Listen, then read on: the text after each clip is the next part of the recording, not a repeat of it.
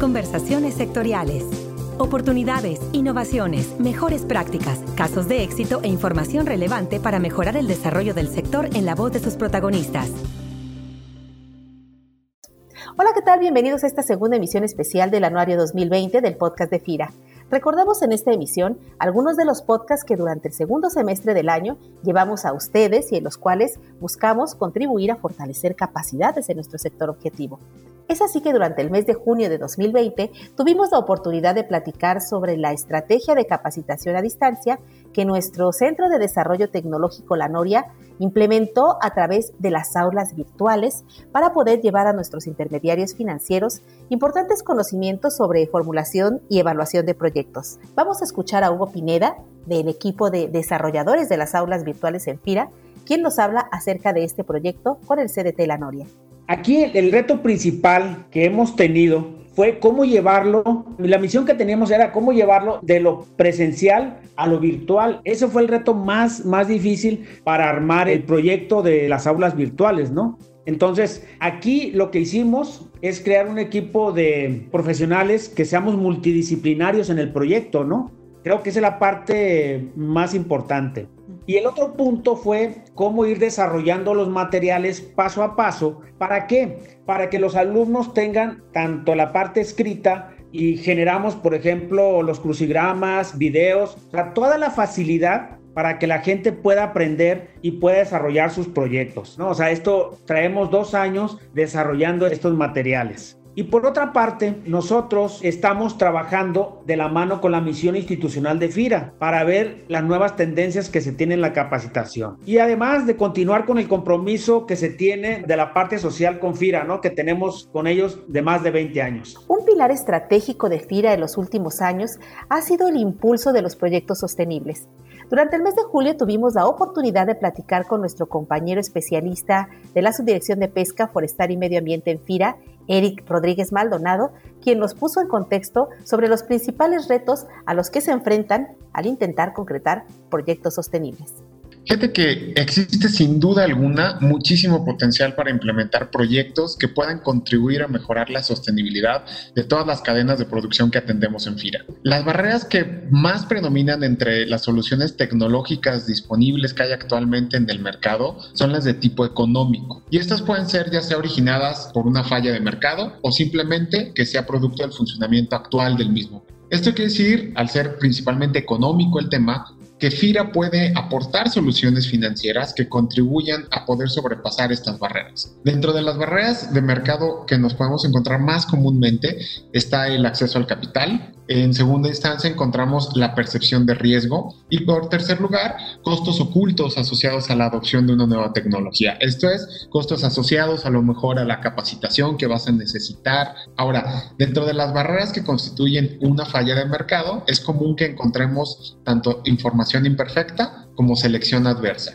esto significa que no todos los actores tienen la misma información para poder tomar sus decisiones y que basan por lo mismo estas mismas decisiones en la información solamente de la que disponen y conocen, como puede ser solamente una consideración del precio, dejando de lado otros factores relevantes como pueden ser los beneficios que puedas obtener, la calidad, confiabilidad, etcétera, ¿no? Para poder tomar estas decisiones.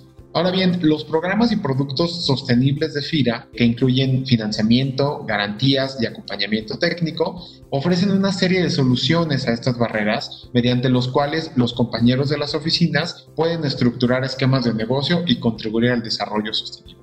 Así también, y en lo que respecta a la nueva estrategia de FIRA en nuestro programa institucional 2020-2024, nos enfocamos en un primer objetivo en lograr la inclusión financiera y en ese sentido, José Antonio Quesada, secretario técnico del Consejo Nacional de Inclusión Financiera, CONAIF, nos platicaba sobre cómo FIRA y el CONAIF pueden contribuir hacia este importante fin de la inclusión financiera.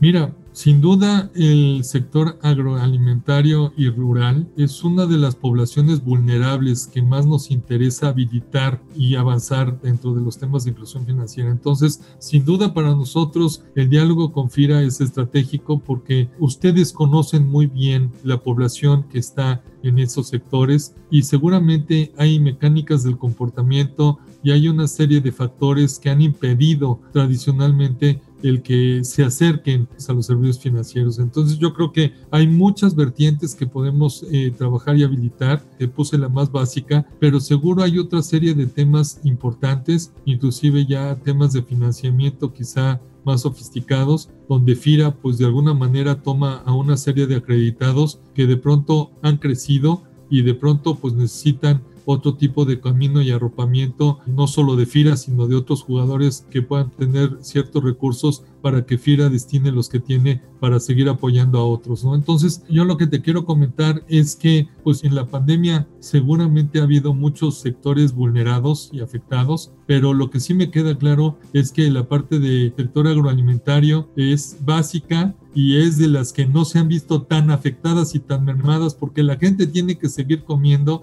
porque la gente tiene que seguir trabajando para tener los insumos adecuados. Yo creo que en lo que esperamos a que haya sucursales en las distintas regiones del país, en las zonas rurales, puede tardar un tiempo, pero si nos vamos precisamente por la digitalización, por los temas de Open Finance, podremos encontrar habilitadores para que ese segmento pueda caminar más rápido y no solo hasta que los fierros de las sucursales estén montados, sino a través de los dispositivos que hoy ya nos permiten entrar con mayor facilidad y toda la parte de onboarding remoto que puede hacer que la gente en el lugar más recóndito de nuestro país pudiera abrir una cuenta bancaria y de ahí tener acceso a los servicios financieros. Así que sí creo que tenemos mucho que hacer y creo que la combinación FIRA Comisión Nacional Bancaria en estos temas puede ser muy virtuosa hacia adelante. Otro evento que marcó el 2020 fue la colocación de nuestro primer bono social de género, ya que con sus recursos, FIRA podrá impulsar proyectos productivos de mujeres en el sector rural con la visión de alcanzar condiciones igualitarias de oportunidades. Escuchemos a nuestro director general, el actuario Alan Elizondo Flores, en la ceremonia de emisión del bono de género de FIRA.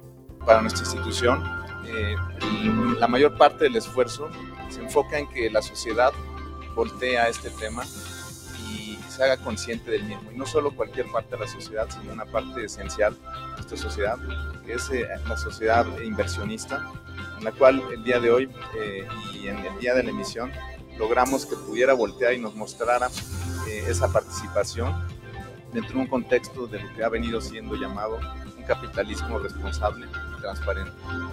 Así también durante el mes de diciembre tuvimos la oportunidad de escuchar Araceli Dongu. Ella es extensionista, capacitadora y facilitadora en el sector rural, quien nos platicó en el último episodio del mes de diciembre sobre el importante rol que tienen las mujeres en la adopción de nuevas tecnologías. Escuchemos un fragmento.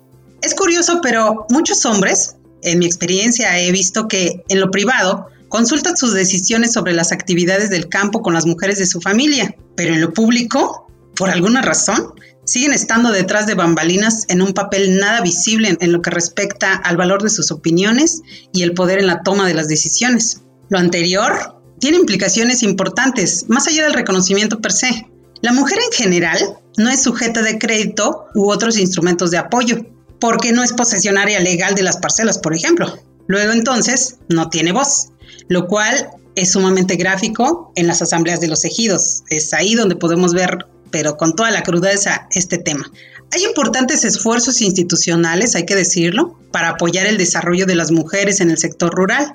Tal es el caso de FIRA, con el primer bono social de género, en donde el objetivo es que al menos 30.000 mujeres en zonas rurales se beneficien. Y ahí está igualmente la ISDAIR del gobierno del estado de Guanajuato, con sus programas de apoyo a la microempresa femenina para la transformación y venta de productos derivados del campo. Sin embargo, personalmente considero que el mayor reto lo tienen precisamente las mujeres rurales, ¿sabes? Ellas deben convencerse de su valía y dejar de estar literalmente en la parte de atrás. Eh, con esto me refiero de manera concreta a las sesiones de capacitación que desarrollamos. Invariablemente ellas mismas se sientan en la parte de atrás, se relegan, vaya. Desde luego sé que esto tiene un trasfondo social, cultural y hasta antropológico, pero justo a eso me refiero, a que debemos nosotras mismas cortar con inercias establecidas y poco a poco apropiarnos de la importancia de nuestra tarea en el sector. Y de esta manera terminamos nuestra segunda emisión de Anuario 2020, deseando que 2021 sea un año donde logremos trascender con nuestros valores, capacidad de resiliencia, solidaridad, sensibilidad excelente comunicación y además una cultura de trabajo de colaboración constante. Se despide de ustedes Cecilia Arista y en la producción Axel Escutia, invitándoles a que sigan escuchando el podcast de FIRA y participando como siempre con sus comentarios y sugerencias. Que tengan todos un excelente inicio de año. Este podcast es una producción de la Subdirección de Promoción de Productos y Servicios de FIRA.